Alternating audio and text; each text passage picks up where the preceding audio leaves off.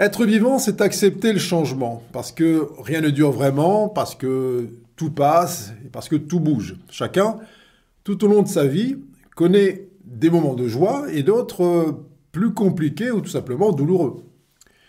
Et dans les deux circonstances, les choses s'en vont pour laisser d'autres arriver et nous emmener ailleurs. Et naturellement, quand les choses se déroulent à notre convenance, eh bien, on veut qu'elle dure, qu'elle se maintienne ou qu'elle s'amplifie. Et quand elle semble aller à contresens, eh bien, on veut l'inverse. On veut que ce qui nous dérange change, se modifie et s'aligne sur une autre réalité ou sur une hypothèse apparemment plus favorable à nos désirs personnels. Globalement, c'est ainsi que l'humain envisage sa relation avec l'univers, ou plutôt son univers, quand la relation est jugée bonne, il veut la garder, la renforcer et la sécuriser. Et quand sa relation avec son univers semble se dégrader ou emprunter une voie inconfortable, il veut du changement. Or, c'est justement dans ce comportement paradoxal que réside une grande partie de la souffrance humaine. Parce qu'en fait, malgré la force des apparences, ce n'est pas notre existence qui change ou notre univers qui se modifie, mais c'est notre relation à cette existence qui passe de l'acceptation ou de l'accord à un refus plus ou moins marqué de la tournure prise par les événements. Alors je sais bien que beaucoup vont me répondre, bah alors euh, dans ce cas-là, il faudrait tout accepter, euh, ne jamais rien dire, et même se laisser euh, écraser par les autres. Alors, pas du tout. Ce n'est absolument pas le fond de ma pensée. Accepter la vie comme elle vient à soi, comme elle se présente, ne veut pas dire qu'on n'est pas dans l'action, dans la création, dans la responsabilité ou dans la prise de décision. Mais accepter la vie comme elle est, c'est accepter la relation, c'est accepter d'être en relation avec les événements, avec les circonstances, avec euh, les choses, plaisantes ou non, qui surviennent dans notre existence. Parce que qu'est-ce qui se passe si je ne veux pas ou je ne veux plus être en relation avec ce qui se déroule autour de moi? Eh bien, je me coupe en quelque sorte de cet univers, je m'en sépare, au moins mentalement, tout en espérant qu'il se modifie à ma convenance et selon ma volonté du moment. Quand les choses iront mieux, toujours selon mon point de vue, j'accepterai à nouveau de revenir dans la relation en espérant que cette fois-ci, cet univers me reste désormais fidèle. En d'autres termes, qu'il ne me trompe pas, qu'il ne me fasse pas un petit dans le dos, qu'il ne m'annonce pas de mauvaises nouvelles et surtout, surtout, qu'il réponde à mes attentes. Ce qui, généralement, n'est pas exactement son plan. Bref, la vie fait ce qu'elle veut, indépendamment de nos états d'âme, de nos rêves d'enfants et autres ambitions égotiques. Alors, la question est toujours la même, et je l'ai bien entendu, mais qu'est-ce qu'on fait donc de toutes ces situations du quotidien dans lesquelles on est dénigré, jugé, euh, mis à l'écart, violenté, volé, et j'en passe? Comment, dans ces moments, est-il encore possible de rester en relation avec la vie alors que tout pousse à la détester ou à détester celles et ceux qui se trouvent autour de soi. Comment là ne pas avoir envie de fuir à l'autre bout de la terre ou encore d'infliger le même traitement aux autres? Eh bien, c'est là qu'intervient justement tout le pouvoir de la relation. Quand les choses tournent mal, classiquement, l'humain rompt la relation. D'une manière ou d'une autre, il laisse son ego déterminer la chose à faire. La tentation est alors de juger, de condamner, de fuir, de riposter ou encore de se replier sur soi. Il est donc intéressant de voir que cette relation, même si elle semble se nouer entre soi et le monde, est en réalité toujours une relation à soi, c'est-à-dire une relation avec euh, notre potentielle sagesse, notre potentielle force, notre potentielle lumière qui, elles seules, peuvent nous donner la capacité de transcender les situations rencontrées. Transcender une situation, encore une fois, ne veut pas dire courber les chines, avaler des couleuvres ou adopter euh, la politique de l'autruche. Transcender une situation, ça veut dire trouver en soi les ressources qui permettent de rester debout et fidèle à sa nature profonde, sans tomber dans la traditionnelle complainte, la fuite ou la lutte. Alors, plus simple à dire qu'à faire, me direz-vous. Certainement, mais comme pour toute grande ascension, il y a un premier pas à faire. Ce premier pas réside souvent dans la simple acceptation de la manière dont les choses se passent dans notre vie.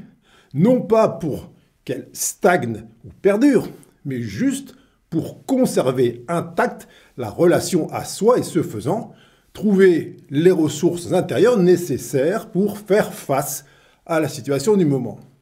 Faire face à une situation, concrètement, c'est demeurer dans la relation, c'est mesurer notre responsabilité conjointe dans la survenue de tout événement et cela implique fréquemment d'emprunter un chemin inconnu hors des sentiers battus. Ce chemin nous amène toujours à un point de vue plus élevé qui bien sûr nous mettra face à d'autres situations neuves auxquelles nous aurons toujours la liberté de répondre soit par la rupture de la relation, soit par sa continuité. On peut certainement résumer cette idée de, relation par l'expression aimer la vie. Pour autant, dans beaucoup d'esprits, cette expression aimer la vie veut surtout dire aimer les plaisirs de la vie. Alors, c'est parfaitement acceptable, mais c'est autre chose. Je parle ici de la vie en tant qu'existence au sens large, avec ses turpitudes, ses temps d'allégresse, ses pleins, ses vides et possiblement ses moments de doute ou de déception. On dit souvent que la Terre est comme une sorte de grande école. Eh bien, si c'est le cas, qu'a-t-on donc à y apprendre? À se débrouiller seul, à tirer son épingle du jeu, à faire ses preuves, à être autonome, à se trouver une place au chaud?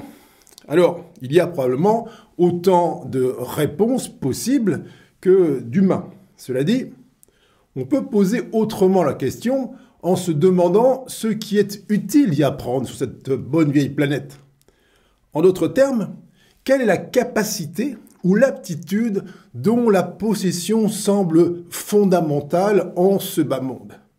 Bien sûr, chacun, encore une fois, est tout à fait libre de répondre depuis un point de vue strictement matériel. Mais peut-être que, en se penchant un peu plus sur cette question, d'autres aspects peuvent apparaître.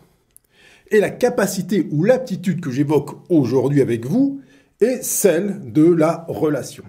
Il s'agit d'être capable de rester en relation avec les choses qui surviennent, là, dans l'existence, afin de les comprendre, ceci pour au moins en tirer des leçons et pouvoir ainsi véritablement passer à autre chose. Être en relation, c'est littéralement faire face aux situations. Faire face, ce n'est pas tourner les talons, euh, ce n'est pas regarder ailleurs, ni euh, se réfugier derrière une prétendue euh, faiblesse. Faire face, c'est agir en face et en même temps. Exactement comme une danse. C'est pourquoi Dès lors que nous attendons la vie, qu'elle s'accorde à nos pas qui sont parfois des reculades, des marches arrière euh, ou des, évitements, eh bien, elle semble se dérégler et jouer à contretemps. Alors que si nous acceptons avec une volonté croissante tous les changements de tempo, de musique, d'ambiance euh, et de partenaires, eh bien, nous restons dans la danse, quoi qu'il advienne. Alors, ce n'est pas toujours simple, j'en conviens bien. Les, mouvements peuvent parfois sembler euh, compliqués, inconfortables, étranges ou inhabituels, et c'est peut-être ce qui, peu à peu, nous confère cette souplesse, cette agilité, cette légèreté qui font que notre relation à la vie et donc à nous-mêmes retrouve toute sa profondeur, sa force, son intensité et sa puissance. En réalité, il ne s'agit même pas d'accepter au sens large le changement, car ça, tout le monde le fait déjà avec, euh, par exemple, les saisons, euh, les cycles, les voyages, le corps, les mots, la nourriture, etc. Vous remarquerez que même les personnes les plus conservatrices ou réfractaires à la nouveauté, désirent en permanence un grand nombre de changements dans leur vie. Elles veulent changer d'air, se changer les idées, changer de chaîne de télé, de station de radio, changer de coiffure, d'alimentation, de voiture, changer de sujet de conversation, de garde-robe, de travail, de centre d'intérêt, et ça à l'infini. Bref, même ceux qui sont vus comme les plus statiques aspirent sans cesse à du changement ou du euh, renouvellement. Donc, ce dont il est ici question, ce sont tous ces autres changements que nous refusons de voir arriver dans notre vie.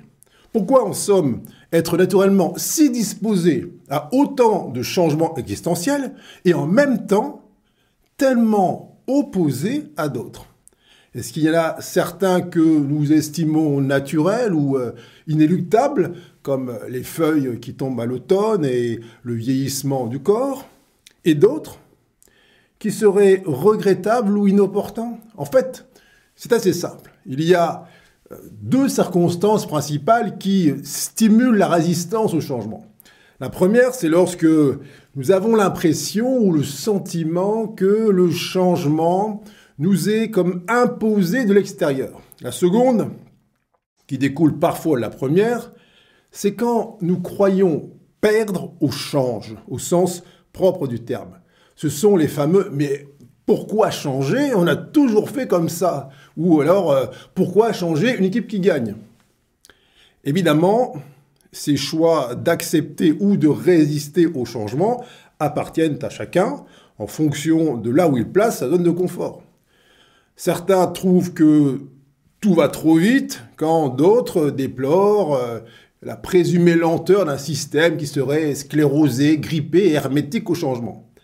Alors, c'est toujours une question de point de vue, même si le fait de vouloir que les choses ne bougent pas et le fait de vouloir qu'elles bougent plus vite émane en fait d'un même espace en soi qui refuse d'accepter d'être en relation avec la vie telle qu'elle est ici et maintenant.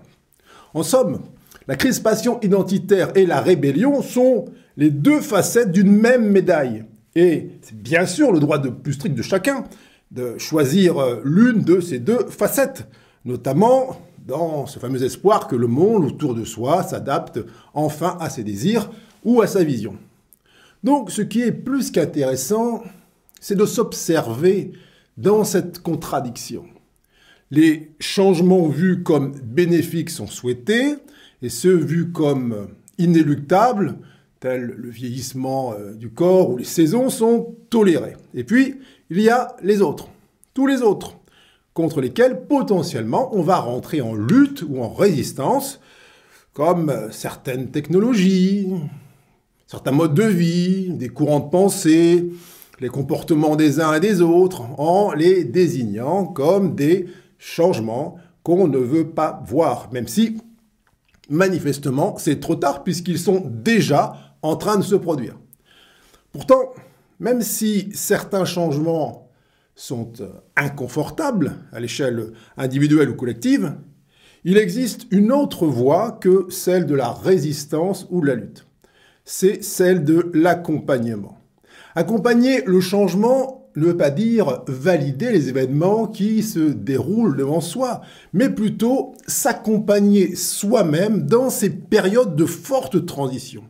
En d'autres termes, c'est prendre soin de la partie qui, en soi, redoute le changement en lui expliquant la nécessité et surtout l'inexorabilité du mouvement de la vie et de l'évolution.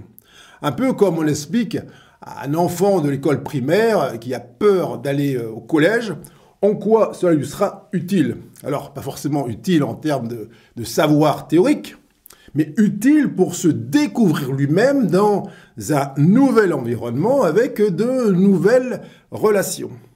Et on peut tout autant opter pour une posture inverse face au changement, mais le cas échéant, on se coupe alors en deux, c'est-à-dire qu'on va laisser une partie de soi dans le passé, une partie qui attend désespérément que les choses redeviennent comme avant. Alors cela demande un effort considérable, comme celui, euh, par exemple, de nager à contre-courant dans un fleuve. Non seulement on n'avance pas, mais en plus on se retrouve comme séparés en deux morceaux en souffrance, un isolé du monde qui trépigne sur la rive du fleuve et un autre qui s'épuise vainement à tenter de remonter ce fameux fleuve à contre-courant.